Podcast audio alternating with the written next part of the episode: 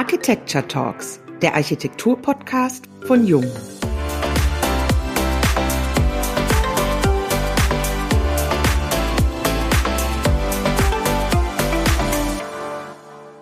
Teilchenbeschleuniger. Also, das ist sehr spannend. So, Teilchenbeschleuniger über das Forschen in der Architektur und was wir von China lernen können. Herzlich willkommen beim Jung Architecture Talks Podcast. Mein Name ist Wiebke Becker und ich begrüße Sie wieder ganz herzlich aus meinem Homeoffice in Celle. Auch ein ganz herzliches Willkommen von mir, Diane Slavic, heute wieder aus Stuttgart. Als Gast haben wir in dieser Podcast-Folge Professor Michael Schumacher eingeladen. Hallo Michael, schön, dass du dir heute Zeit für uns nimmst. Ja, hallo ihr beiden, Wiebke und äh, Jane. Äh, ich freue mich dabei zu sein und mal schauen, wie das hier funktioniert. Das funktioniert ganz entspannt und ganz wunderbar. Pass auf. Vielleicht, äh, Michael, kenne ich noch nicht alle unserer Zuhörer. Ich würde dich gerne kurz vorstellen. Gemeinsam mit deinem Partner Till Schneider bist du Inhaber und Geschäftsführer von Schneider Schumacher. 1989 gegründet wurde euer Büro mit der roten Infobox in Berlin bekannt. Ihr beschäftigt heute rund 120 Mitarbeiter. Seit 2008 besteht das Büro aus verschiedenen Gesellschaften zu den Themen Architektur, Städtebau, Bau- und Projektmanagement sowie Computation and Design mit Büros in Frankfurt, Österreich und China. Nach deinem Studium der Architektur an der Universität Kaiserslautern und einem Postgraduiertenstudium in der Klasse von Peter Cook an der Städelschule in Frankfurt am Main hast du als freier Mitarbeiter bei Sir Norman Foster in London gearbeitet. 1999 und 2000 warst du als Gastprofessor an der Städelschule tätig. Seit 2007 hast du eine Professur für Entwerfen und Konstruieren an der Fakultät für Architektur und Landschaft an der Leibniz-Universität in Hannover inne. Und von 2004 bis 2009 warst du zudem Landesvorsitzender des BDA Hessen. Du bist darüber hinaus Mitglied im AIV seit 2018, auf drei Jahre auch als Mitglied der Kommission für Gestaltungsqualität des DGNB berufen worden. Jetzt stellt sich uns die Frage, wie bekommst du das denn alles unter einen Hut? Ja, wie die Zeit vergeht, merkt man da immer. Ja, ähm, was ich jetzt unter einen Hut bekommen muss, ist ja im Grunde genommen äh, Büro und Universität. Und das verträgt sich eigentlich ganz gut. In Corona-Zeiten natürlich noch etwas besser, weil ich da nicht so viel reisen muss. Aber ansonsten ist die Verbindung von Frankfurt nach Hannover sehr gut und ich schätze diese Zugfahrten auch sehr, die für mich eine bisher sehr produktive Arbeitszeit gewesen sind. Also insofern bin ich mit meinem, mit meinem Aufgabenspektrum eigentlich im Augenblick ganz zufrieden. Ähm, natürlich auch Corona-Zeiten bedingt fällt die Reiserei nach China ein bisschen unter den Tisch, was, was Zeit gewinnen und ein wenig weniger Vergnügen bedeutet, aber ein sinnvolles Maß an Reisen, was für mich so zweimal im Jahr wäre, kann man mhm. natürlich aufrechterhalten. Lass uns über Physik und Literatur im Kontext mit Architektur sprechen. Ion 42, das klingt ja schon irgendwie galaktisch. Gemeinsam mit DGI Bauwerk Berlin konntet ihr die Verantwortlichen des internationalen Forschungsprojektes FAIR, Facility for Antiproton Ion Research in Darmstadt davon überzeugen, dass ihr eine optimale Planung und Realisierung des internationalen Beschleunigungszentrums anbieten könnt. Die Arbeitsgemeinschaft nennt sich ION 42. Magst du uns das Projekt kurz vorstellen und was ist das Besondere daran? Ja, Ion 42 ist tatsächlich von Architekturbüro ein, ein, ein, seltsames Projekt. Wir haben das zusammen mit DGI in Berlin vor, ich liege vielleicht schon falsch, ein bisschen vor acht oder zehn Jahren akquirieren können. Es geht dabei um einen Teilchenbeschleuniger. Die meisten kennen den Large Hadron Collider aus CERN. Es gibt aber deutlich mehr Teilchenbeschleuniger auf der Welt. Unserer ist auch nicht der größte, aber angeblich etwas schneller als der Large Hadron Collider. Und wir haben damals mit DGI zusammen in das akquirieren können, weil das zwar eine sehr technische Anlage ist, die jetzt keinen hohen Gestaltungsanspruch in erster Linie darstellt, aber integriert werden muss in eine Landschaft. Ne? Der, äh, der Beschleunigerring selber hat einen Kilometer Länge, also ein Durchmesser von etwa 400 Metern, muss in den Wald gesetzt werden. Zwischen Frankfurt und Darmstadt gibt es da in Nähe von Weiterstadt ein Areal.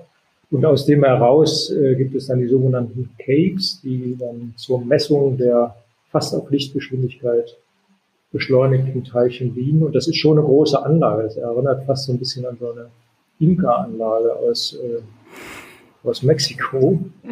Und wir, glaube ich, sind dafür gewählt worden, dann auch, weil einerseits das technische Know-how dazu notwendig ist, andererseits aber auch eine gewisse Empfindsamkeit, wie man so eine Anlage jetzt in diesen Wald integriert. Und da arbeiten wir schon sehr lange dran und wie es aussieht, hoffe ich und werden wir auch noch etwas länger daran arbeiten. Du hattest es gerade erwähnt, die sensible Einbettung dieser Anlage in die Natur. Es ist ja ein Anspruch eurer Planung auch, diesen Teilchenbeschleuniger entsprechend behutsam in die Natur mit einzubinden. Wie kann sowas gelingen? Ja, wer jemals in CERN gewesen ist, äh, der Teilchenbeschleuniger ist da ja unterirdisch, der sieht, dass die oberirdischen Anlagen äh, eigentlich schlimmer aussehen als jedes kunterbuntige Gewerbegebiet, wo ein Autohändler neben dem anderen steht. Also es kommen natürlich von der Anlage kommen natürlich Teile nach oben raus. Also der Beschleuniger liegt überwiegend unterirdisch, aber es kommt immer wieder etwas raus. Und dann stellen sich schon auch Fragen der Einbindung und der Materialität dar. Ne? Die Forscher haben natürlich jetzt eigentlich nur ein Interesse an ihren Experimenten. Andererseits ist eben was zu sehen in der Landschaft. Es integriert sich auch mit einer vorhandenen Anlage. Und das haben wir versucht, so sinnvoll zu machen, wie es geht, oder, oder so schön auch zu machen, wie es geht. Ne? Also von der Bauweise her der Gebäude, auch vielleicht von einer architektonischen Prägung. Es gab ja auch mal Zeiten, wo industrielle Anlagen jedweder Couleur im 19. Jahrhundert auch einen Anspruch daran gestellt haben, mhm. wie sie denn aussehen und nicht nur pragmatisch abgewirtschaftet wurden in Bezug darauf, dass die Produktion läuft. Und in der Tradition sehen wir uns da, im Maße, wie es uns möglich ist. Ja, das, das gibt dann auch eine erstaunliche Querverbindung. Parametrik ne, ist ja seit den letzten zehn Jahren Thema gewesen, was aus der Architektensicht überwiegend für, für Gestaltung eingesetzt wird, um vielleicht äh, geschwungenere Flächen zu realisieren, als das früher der Fall war. Und die gleichen Programme dienen aber bei dem Teilchenbeschleuniger auch zur Optimierung von und Stromtrassen zum Beispiel. Also das heißt, die, weil es komplexe räumliche Gebilde sind, äh, kann man was sparen, die Strommengen sind groß und so weiter. Und ich, wir fanden immer diese Integration von künstlerischen Aspekten mit rein pragmatischen, ingenieurtechnischen, fanden und finden das eine Quelle unserer Kreativität.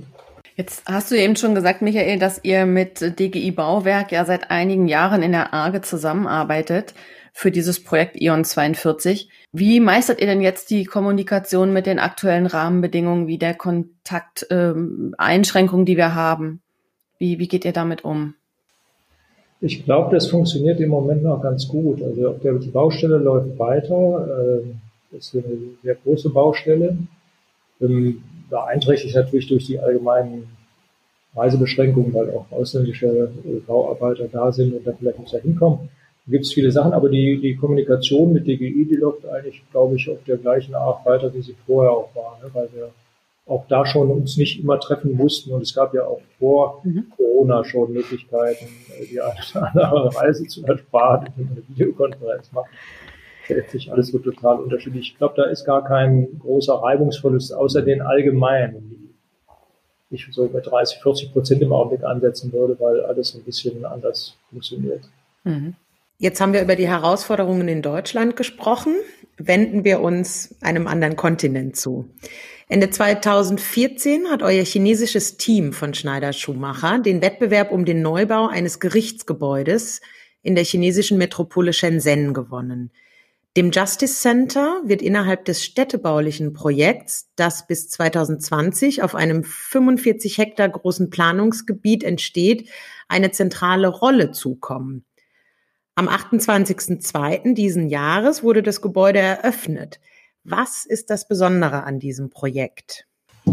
Naja, besonders finde ich sowieso ähm, die Zusammenarbeit mit China. Ja, das ist entstanden aus einer, einer äh, Studentenverbindung von uns, von mir aus Hannover. Ich hätte mich da ja sonst eigentlich nie hingetraut vor sieben Jahren. So, für meine Generation ist China noch, ähm, ich habe da neulich einen Vortrag noch drüber gehalten und das China-Restaurant aus Solingen gezeigt, wo ich groß geworden bin. Das ist übrigens noch nie. Und ich weiß noch genau, wie seltsam fremd das war. Ne? Also die, die China sowas von weit weg. Ich habe mir auch damals noch eine Mao-Bibel gekauft und, und ein bisschen drin gelesen, aber es war äh, total entfernt. Ja. Und dann bin ich ein großer Liebhaber der Monty Pythons äh, Platte Bright Side of Life, da ist dieses wunderbare Lied von I Like Chinese drin, was immer noch beginnt mit dem, mit dem Anfangssatz, there are 900 million on the world today, It's you better learn to like them. That's what I say. Inzwischen sind es 1,4 Milliarden Menschen. Und diese Wandlung an sich oder diese Wandlung in, insbesondere von mir in der Wahrnehmung dieses Landes, die finde ich schon mal sehr beeindruckend. Wir sind da vor sieben Jahren hin, da war Gärtner Mark und Partner schon, schon lange da unterwegs mit kochendem Herzen und so weiter. Mhm. Und jetzt komme ich mal zu dem Justice Center. Es hat dann ganz gut angefangen. Wir haben einen Wettbewerb in der Schule gewonnen, der ist auch inzwischen errichtet worden, haben die, die Merkwürdigkeiten des chinesischen Bauens, die sich auch stark verändert haben in dieser Zeit, kennengelernt mhm. und sind jetzt mit dem Hauptbüro in Tianjin, das ist bei Peking, das ist die Hafenstadt von Peking, arbeiten aber überwiegend in Shenzhen. Das äh, angesprochene Justice Center steht auch in Shenzhen, ist natürlich auch eine Ironie des Schicksals so aus, so, äh, aus deutscher Perspektive betrachtet, dass es ausgerechnet ein Gerichtsgebäude ist. Es ist übrigens ein Handelsgerichtsgebäude, also es geht nicht um, um äh, es geht um Recht, um, um finanzielle Aspekte, ne? was so Diskussionen im Büro, wo man überhaupt alles arbeiten soll und wie man arbeiten soll, ein wenig relativiert hat. So, und die Stadt äh, Shenzhen, die eine sehr schöne Stadt inzwischen geworden ist und äh, auch vom Klima her ein bisschen tropisch und ganz angenehm ist in der Nähe von Hongkong, ist natürlich eine Wahnsinnsstadt geworden. Und äh, die machen eine kluge Stadtplanung. Also die äh, errichten Gebiete, wo sie die öffentlichen Teile hinsetzen, wie zum Beispiel das Justice Center. Und wir haben ein zweites Projekt in dem Areal, mhm. das CCC, das ist das Telecommunication Center. Das ist ein reines Computergebäude, aber als 140 Meter hohes Hochhaus. Und das sind die öffentlichen Gebäude und die behandeln nicht lieblos. Das Justice Center kann man sich sowieso vorstellen, ist ja ein Gerichtsgebäude, aber selbst das Computer Center ist nicht nur so eine mit Stacheldraht umwehrte Bude, wo dann tausende von Rechnern drinstehen, sondern es ist ein veritables und über einen Architektenwettbewerb entschiedenes, gut gestaltetes Hochhaus. Und da drumherum, auch um das Justice Center und um das CCC, entstehen dann äh, sehr anspruchsvolle Grünanlagen und natürlich Bebauungspläne, ähnlich unseren, die dann eben in Zukunft da drumherum äh, Hochhäuser entstehen lassen und ganz lebenswerte städtebauliche Situationen. Und das Justice Center, da sind wir froh drum, ist das erste, was fertig geworden ist. Wir sind an ein paar anderen Projekten jetzt im in Shenzhen noch dran. Und das entspricht so in etwa dem, wie wir uns das auch vorgestellt haben. Man muss natürlich sagen, zu dem, zu dem Plan in China ist es immer so, dass wir nur bis zur Leistungsphase 3 mit einem etwas mhm. veränderten äh, Planungsbild kommen. Aber man bemerkt dann schon, dass die Städte natürlich in China auch entsprechend weit oder wenig weit sind in der Umsetzung von qualitätvoller Architektur. Und das Justice Center in Shenzhen ist dann schon deutlich anspruchsvoller von der, von der Gestaltung im Detail als zum Beispiel die Schule in Tianjin vor sechs Jahren. Bemerkt ihr eine Veränderung diesbezüglich? Weil ich habe jetzt gehört, dass die Qualität im Bauen, also innerhalb der Architektur, sich in China jetzt nach und nach doch steigert also die Qualität einfach besser wird oder vielleicht anders gesagt, die Chinesen feststellen, dass es nicht so wichtig ist, ganz schnell fertig zu sein, sondern dass die Qualität eben auch eine größere Rolle spielt als zuvor. Ja, das würde ich auch so einschätzen. Also ich glaube, da ist auch ein Wandel. Ich meine, die, äh, es ist ja unglaublich viel Architektur entstanden in den letzten 10, 12, 15 Jahren. Das ist ja wirklich beeindruckend oder da stehen schon auch tolle Häuser und da stehen auch Häuser, die einfach zusammengefummelt wurden. Ne? Und das hängt natürlich auch mit dem Anspruch der Architektur zusammen und mit der, mit der Gegend, in der das passiert. Also in Shenzhen sieht man ein Gebäude von Coop Himmelblau, die sehr aufwendig umgesetzt wurden und gut mhm. funktionieren. Mhm. Und man sieht auch noch Gebäude, wo du merkst, dass die Ausführungstechnologie weit hinter der Planungsmöglichkeit zurücksteht. Mhm. Dann ist so ein bisschen Bild gebaut worden. Kleines Beispiel, die Schule, die wir gemacht haben in, in Tianjin, eben vor fünf Jahren. Da haben die, Fassade haben die zuerst mal tatsächlich so gebaut, wie die Animation aussah oder dass irgendein Detailplan da war. Das hat einfach jemand gebaut und das war totaler Moos. Das äh, ist dann auch wieder abgebrochen worden. das ist dann sozusagen im zweiten Versuch nochmal gemacht worden. Oh je, oh je. Schon, schon besser, schon besser dann. Aber ich meine, China ist äh, unaufhaltsam in der Beziehung auf einem, auf einem guten Weg. Die machen, ich glaube auch, dass sie äh, sich ein bisschen mehr bemühen, worin wir als Schneider und Schumacher für uns ein bisschen Chancen wittern, dass sie sich nicht nur dem, Spekula äh, dem spektakulären Bild anschließen, mhm. sondern zunehmend ja. auch schauen, dass das ähm, in sich und in dem, dem Detail eine Angemessenheit hat zu der Aufgabe und nicht die Oberflächlichkeit, die man natürlich auch manchmal erlebt hat, in dem Sinne von, es sieht irre aus, also bauen wir uns das dahin. Ja, aber insgesamt finde ich das immer noch einen erstaunlichen und insgesamt bewundernswerten Planungsprozess. Der Erfolg scheint euch ja dort recht zu geben, denn die Planung für drei weitere Bauwerke in Shenzhen laufen ja derzeit. Zwischen Shenzhen und Hongkong entsteht eine Kooperationszone für Innovation in Wirtschaft und Technologie. Und als eines der ersten Bauwerke soll ein nationales Zentrum für Forschung und Entwicklung entstehen. Es ist das Forschungs- und Entwicklungszentrum Shenfang Park. Magst du uns mehr dazu verraten? Ja, ich kann einfach meinen Kopf mal ein bisschen zur Seite tun. Das habe ich natürlich. Ah, jetzt haben wir ja heute ohne. Ja, das ist ein tolles Projekt. Ne? Das, ist, das ist so etwas, wo du, wo du denkst, hm, das scheint schon die richtige Richtung zu sein. Die, die, die machen dann Wettbewerb für ein Gebäude mit immerhin 180.000 Quadratmetern. Das ist ja schon was, auf so zwei so großen Grundstücksflächen. Das liegt am, am Shenzhen River. Man guckt von da dieses Gebäude, was man hinter mir sieht, was so aus unserer Sicht ein neugieriges Gebäude sein soll, ist ein reines Laborgebäude. Äh, es beinhaltet neben Büros Labore für alle möglichen Bereiche, also von Fintech, also von, von Laboren, die Geld, äh, wo es sich um Geld dreht, bis zu medizinischen oder was auch immer Laboren. Es ist ein reines Projekt, um sozusagen die Basis zu bilden, Forschung zu betreiben. Ja, in Corona-Zeiten noch etwas verständlicher als vorher, dass man vielleicht einfach mal Institutionen schaffen muss, wo geforscht wird. So, und das planen die dahin. Das guckt genau in Richtung Hongkong. Da, äh, wenn man über den, über den Fluss wegguckt, schaut man auf die Wetlands, auf so ein, ein grünes und Sumpfgebiet. Und da planen wir jetzt, und es ist, glaube ich, schon begonnen worden auf der Baustelle, eben dieses große Gebäude, was dann dazu dient, Firmen, Institutionen in einem Komplex unterzubringen, der der Forschung dient, auf den unterschiedlichsten Gebieten. Und unsere architektonische Haltung dazu, die kann man hinten vielleicht ganz flüchtig erkennen. Es ist ein sehr großes Gebäude, was sich von, von äh, 30 Metern Höhe bis 120 Meter Höhe über zwei Baublocks erschließt, ist, dass diese, dieses Gebäude viele Gemeinschaftsbereiche ähm, offeriert, bietet, wo sich eben Forscher aller möglichen Couleur treffen können. Es ist sozusagen ein U und in, dem, in, dem, in der Mitte dieses Us äh, sind Brücken und Schläge geplant mit vielen Dachterrassen. Äh, Shenzhen ist tropisch, hat eine tolle Vegetation, wo sich eben neben dem einzelnen Tun in dem jeweiligen Labor anbietet, andere Leute zu treffen und möglicherweise Impulse zu bekommen. Das ist sozusagen die architektonische Interpretation von Forschung. Viele, wie in unserem Gehirn auch, viele mögliche Verbindungen herzustellen zwischen unterschiedlichen Bereichen.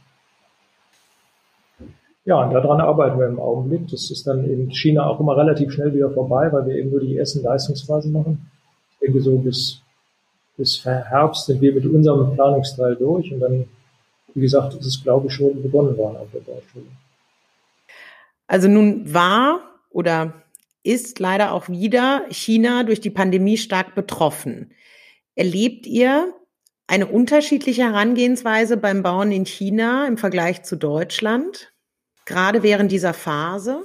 Naja, wir, wir, das, wir haben ja alle erlebt, dass es so einen seltsamen Umstand gab, dass wir dachten, das ist nur ein China-Thema, bis wir dann mhm. darauf gekommen sind, es ist nicht nur ein China-Thema.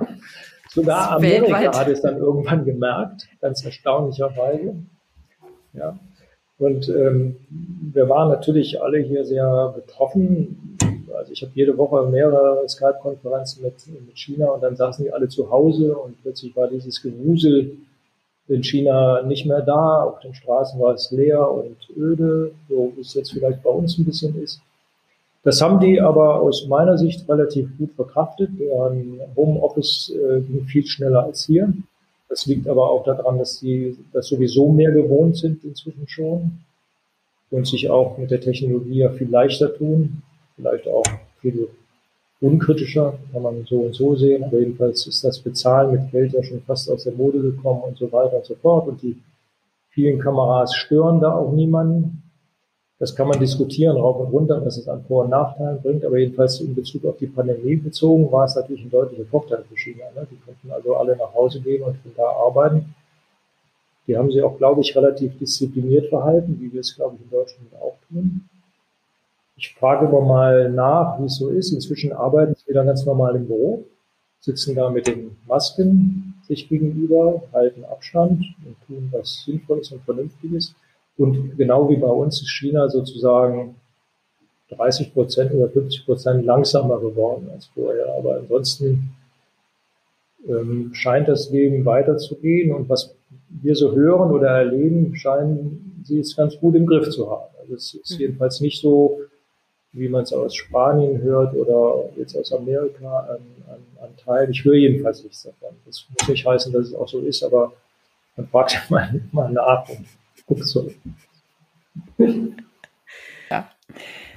Das Thema Forschung an sich ist dir ja ein besonderes Anliegen. Du hast es ja eben auch schon erwähnt, durch deine Tätigkeit an der Leibniz-Universität gibt es eben die Kontakte auch nach China hin, aber auch ein anderer ähm, Part Bewegung in der Architektur, der dir ja wichtig ist oder dich umtreibt, das Thema Move.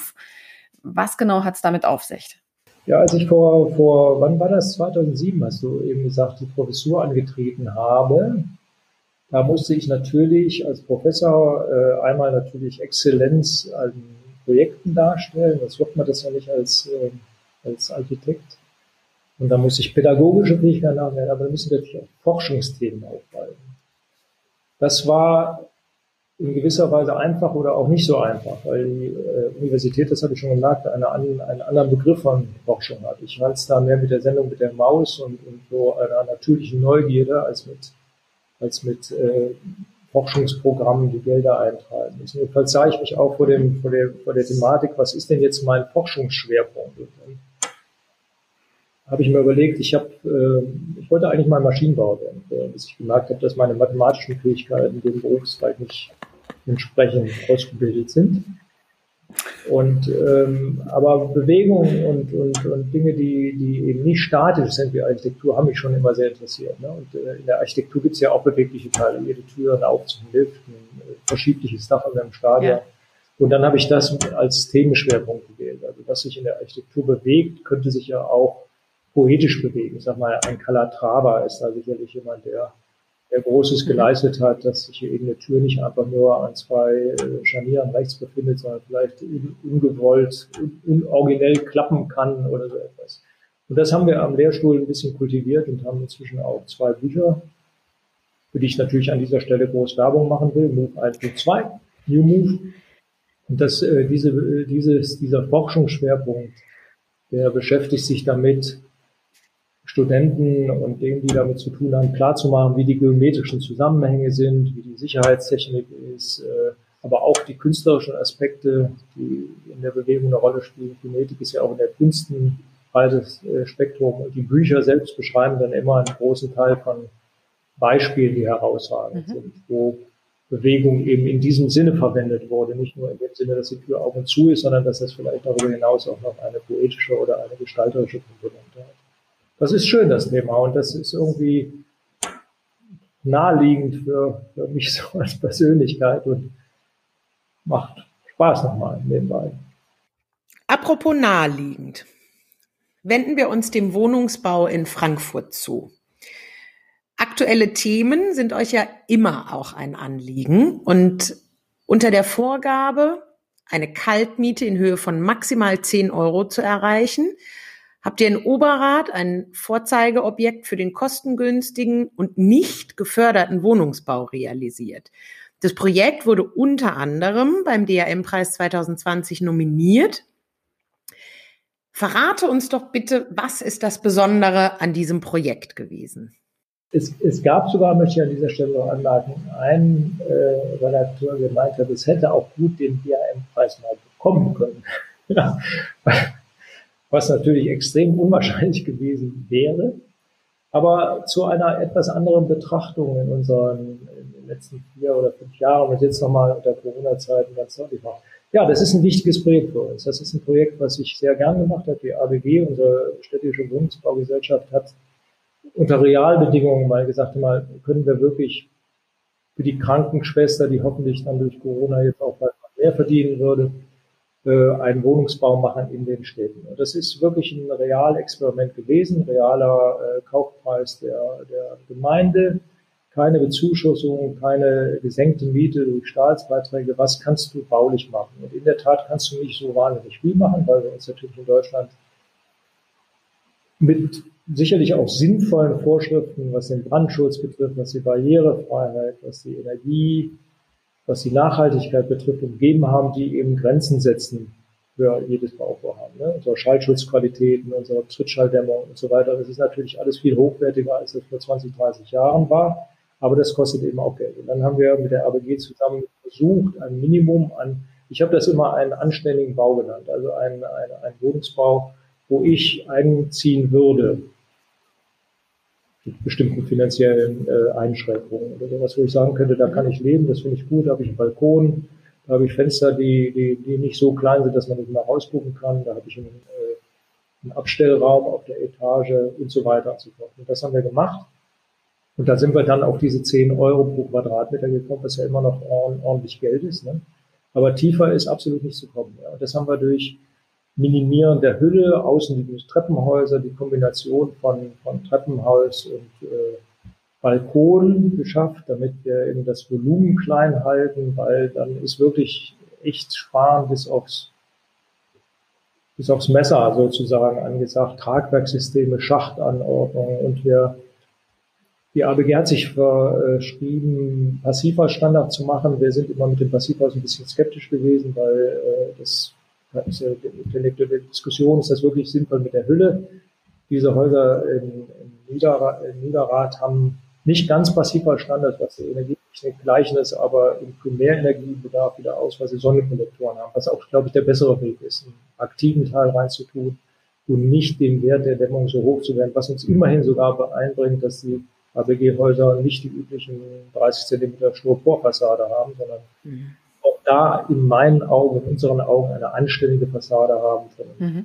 von einem Stein, der ordentlich verputzt ist und dann vielleicht auch nicht nach zehn Jahren schon wieder renoviert werden muss, weil überall diese komischen Stockflecken auftreten. Mhm. Ja, und das ist der gleiche Ehrgeiz wie für das Stila-Projekt. Ne? Es ist ein ähm, absoluter Preiswertbau, wo du wirklich jede architektonische Maßnahme umdrehen musst, ob das Geländer ist und wo du natürlich dann nicht in formale äh, Orgien wie Zahadit äh, ausbrechen kannst, sondern wirklich am absolut anderen Ende der Skala-Architektur machst.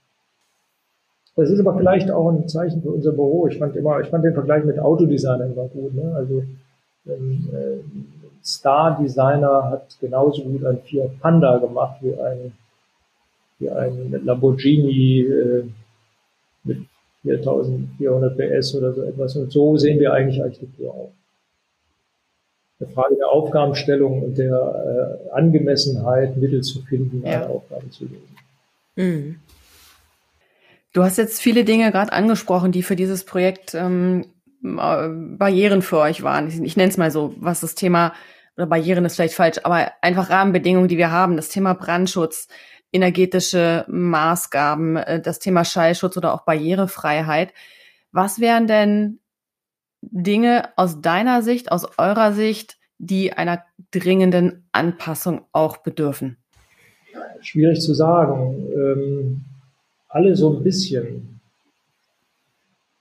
Das Dumme ist ja, dass die Zielrichtung aller Optimierungen, ob das jetzt Schallschutz ist, Barrierefreiheit, Energietechnik, dass du die nicht für unvernünftig erklären kannst. Sie sind im Einzelnen alle nachvollziehbar führen nur in der Summe leider dazu, dass es alles verdummig teuer geworden ist. Das ist auch wieder ähnlich wie in der Autoentwicklung. Mhm. Ne? Die Motoren sind sparsamer geworden, aber gleichzeitig ist das Auto so viel schwerer geworden, weil der, weil der Komfort da dran hängen sollte. Und Ich bin Gott sei Dank kein Politiker. Ich wüsste also nicht, wie ich jetzt gesetzlich das ähm, regeln sollte. Ein bisschen nett, ein bisschen klug wäre, vielleicht hilft da auch Corona ein bisschen, dass äh, alle Stellen wieder so ein bisschen gesamt, gesamtheitlicher denken würden und das ein oder andere, was allgemein als Regel vernünftig ist, im Einzelfall doch ein bisschen eine Frage stellen.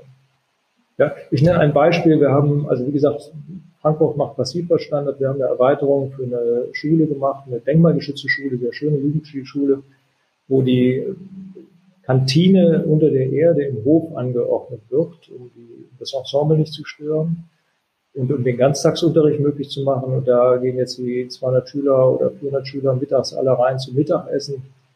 Und diese Kantine ist im Passivvollstandard. Das ist natürlich totaler Blödsinn, weil diese 400 Studenten da unten Essen bekommen, selber so viel Wärmeenergie haben, dass das ganze Gebäude auch mit Einfachverglasung hätte funktionieren können weil es einfach das Problem gar nicht aufwirft. Ja? Aber jetzt ist natürlich die gesetzliche Regelung passiver aus. Ob die jetzt sinnvoll oder nicht ist, kann man auch wieder lange drüber streiten. Aber sie ist im Augenblick, und das ist auch meiner Meinung nach ein wesentlicher Schritt gewesen, dahin zu kommen.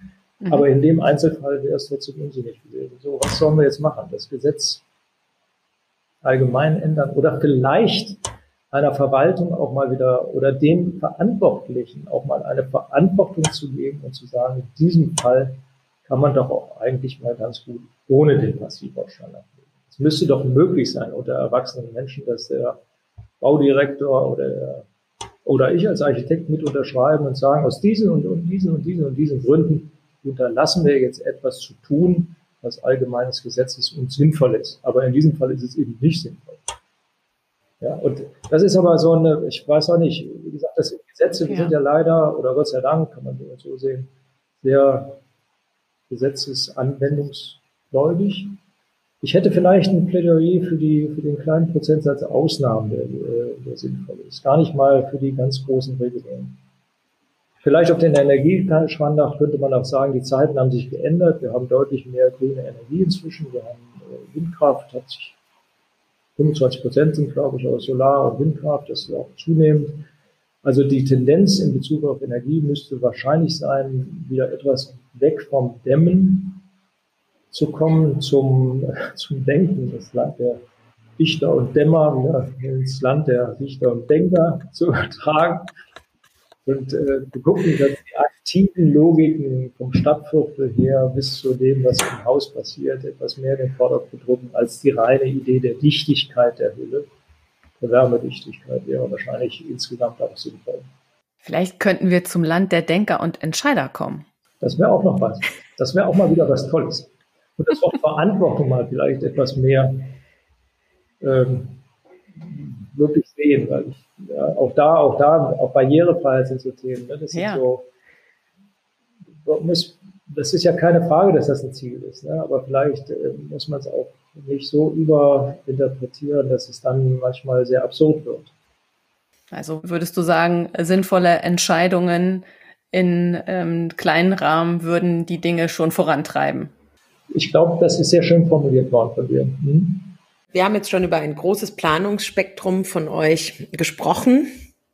Also vom Wohnungsbau bis zum Industriebau, von der Autobahnkirche die ich übrigens sehr gerne besuche, wenn ich mich auf dem Weg von Schalksmühle zurück nach Stuttgart befinde. Kann ich jedem nur empfehlen, einen kleinen Ausflug dahin zu machen. Bis hin zum Hochhaus, nicht zu vergessen Museen, Städel zum Beispiel, bis hin zu dem Teilchenbeschleuniger, mit dem wir angefangen haben. Welches Projekt war für dich das Interessanteste oder an welchem Projekt hängt dein Herz am meisten? Ja, das sind mehrere. Also erstmal interessiert mich eigentlich fast immer am allermeisten das, woran ich gerade arbeite. Das, das ist so. Es gibt aber dann natürlich Sachen, das Städel ist für Till und mich, wir anderen im Büro schon auch ein Projekt, wurde. Wir sind ja beide zur Städelschule gegangen. Ich wohne in der Städelstraße. Das hat so eine Nähe. Ich äh, spiele jetzt gerade in Corona-Zeiten. Meine Tochter ist bei uns zu Hause, weil sie eben nicht zu ihren Studien oft kann. Ich spiele jeden Tag Federball auf dem Städelhügel. Äh, Clara hat jetzt auch ein neues Spiel entdeckt, weil das äh, Ping-Pong nicht so langweilig zu machen wäre. Wir tanzen von einer Lichtkuppel zur anderen und versuchen den Federball in der Luft zu halten. Also da gibt es natürlich einen, einen ganz direkten Bezug. Ne? die Autobahnkirche war für mich im Grunde genommen auch fast eine, eine Beschäftigung mit meiner Entscheidung, mit 18 aus der Kirche auszutreten. Ich bin katholisch erzogen worden, nicht streng in irgendeiner Form, aber mit 18 ausgetreten. Und auf der anderen Seite ist es aber so, ich halte auch die Corona-Krise ganz ehrlich gesagt für einen Hinweis des lieben Gottes zu sagen, ähm, der Menschheit, Greta, alles nützt nichts. Ich muss denen mal wieder was rüberschicken, damit die wissen, wo der Hammer eigentlich hängt. Also da spiegelt, da spiegelt sich irgendwas drin, was man vielleicht mit Glauben verbinden kann. Und insofern war natürlich eine Kirche zu bauen auch ein, auch wenn sie winzig ist, aber ein sehr tröstungsreicher Ort. Jetzt hast du von ganz vielen äh, super spannenden Projekten schon berichtet. Was würdest du denn gern noch bauen? Ein Schwimmbad. Ich würde gern mal ein Schwimmbad bauen. Aber das stimmt tatsächlich. Also Schwimmbad haben wir, äh, außer privaten haben wir noch keins gemacht. Das wäre vielleicht nochmal was. Aber wie gesagt, ansonsten äh, kann ich gar keine Priorität da entdecken. Also weil ähm, leider hat sich ja in den letzten Jahren durch diese Bewerbungsverfahren immer so diese Tendenz rausgestellt, dass du äh, schon fünf Schulen in, der letzten, in den letzten drei Jahren hast bauen müssen, um jetzt die sechste zu bauen. Das ist eigentlich eine, in meinen Augen eine schlechte Entwicklung für die Architektur. Ja, ich kann auch, ich bleibe da auch dabei, also ein Architekt ist nicht der Fachmann für alles, aber das ist dem Beruf eigentlich immanent, dass man unterschiedliche Aufgaben architektonisch bewältigen kann. Dazu ist heute notwendig, dass du deutlich mehr Experten mit einbeziehst. Es sind sowieso sich mehr Experten geworden, Fassaden und alles Mögliche, was vor 20 Jahren noch sozusagen das Allgemeinwissen des Architekten war, ist spezialisiert. Aber das Wesen des Architekten liegt ja nun genau da drin, eigentlich für eine bestimmte Aufgabe, ob das ein Gerichtsgebäude ist, eine Schule, ein Teilchenbeschleuniger oder was auch immer, eine logische, nachvollziehbare und im besten Fall auch ästhetisch gute Form zu finden und ein Arrangement zu machen. Und das ist eigentlich sehr bitter, dass man diesen, diesen äh, Bewerbungen hinterherlaufen muss. Da müssten wir vielleicht auch ein bisschen was dran ändern. Ja, und Schulbau, da würde ich auch gerne äh, noch einen Beitrag zu leisten. Glücklicherweise haben wir noch Referenzen, aber die sind dann ganz schnell wieder veraltet, weil dann irgendwo in den letzten Jahren die Teilchenbeschleuniger mehr Konjunktur hatten als die Schulen und das ist ja eigentlich dann eigentlich, eigentlich schon ziemlich absurd. Ne? Das erinnert mich gerade, als wir uns das letzte Mal gesehen haben, das war bei der Jury-Sitzung von der Jungvilla. Mhm.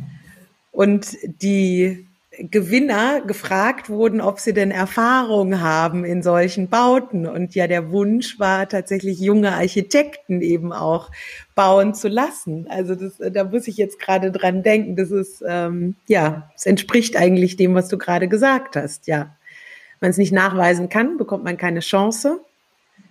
Und ähm, es braucht dann Bauherren, die mutig sind. Ja, ich meine, das Dumme ist natürlich, dass der Staat da am wenigsten mutig ist in der Beziehung vielleicht, ne? weil, weil, also gut, man kann ja nachvollziehen, dass man äh, nicht äh, einem Büro zutraut, das gerade mal ein Familienhaus gebaut hat, jetzt vielleicht, das weiß ich, einen großen Schulbau kostenmäßig abzuwickeln. Aber ich glaube, da müsste man andere Wege finden. Also als Till und ich angefangen haben, war das anders. Wir haben auch, wir haben als ein riesige Wettbewerbe gegeben. Ähm, dass der Reichstag zum Beispiel den Poster mhm. gewonnen hat, da haben wir immerhin einen Ankauf bekommen. Das hat uns dann ja, weiter motiviert. Aber wir haben auch relativ schnell ein, ein, ein großes Kulturprojekt hier in Frankfurt, ein Bürgerhaus gewonnen, 60 Millionen D-Mark damals noch, aber etwas, was heute ein junges Büro nie im Leben kriegen könnte. Ja. Darf man nicht vergessen, Gerd Mark und Partner haben mit Tegel angefangen. Ja, und, und, und haben das natürlich gut hingekriegt, weil es gute Architekten sind und, und mit, mit, vielen Tricks und so weiter, um damals die Bauern zu überzeugen, dass sie das hinkriegen. Und die, die Qualität von Architektur ist nicht nur die Ausführungsgröße. Das, also die hinteren Leistungsphasen, da äh, spielen Erfahrungen und auch Know-how sicherlich noch eine größere Rolle, aber in der Konzeptionsphase, die ja im Wettbewerb abgefragt wird, überwiegend abgefragt wird, ist das ja eigentlich nicht der Fall. Und da müsste die architektonische Idee, und die können eben natürlicherweise auch junge Architekten genauso leisten wie die erfahrenen, wenn es gute Architekten sind.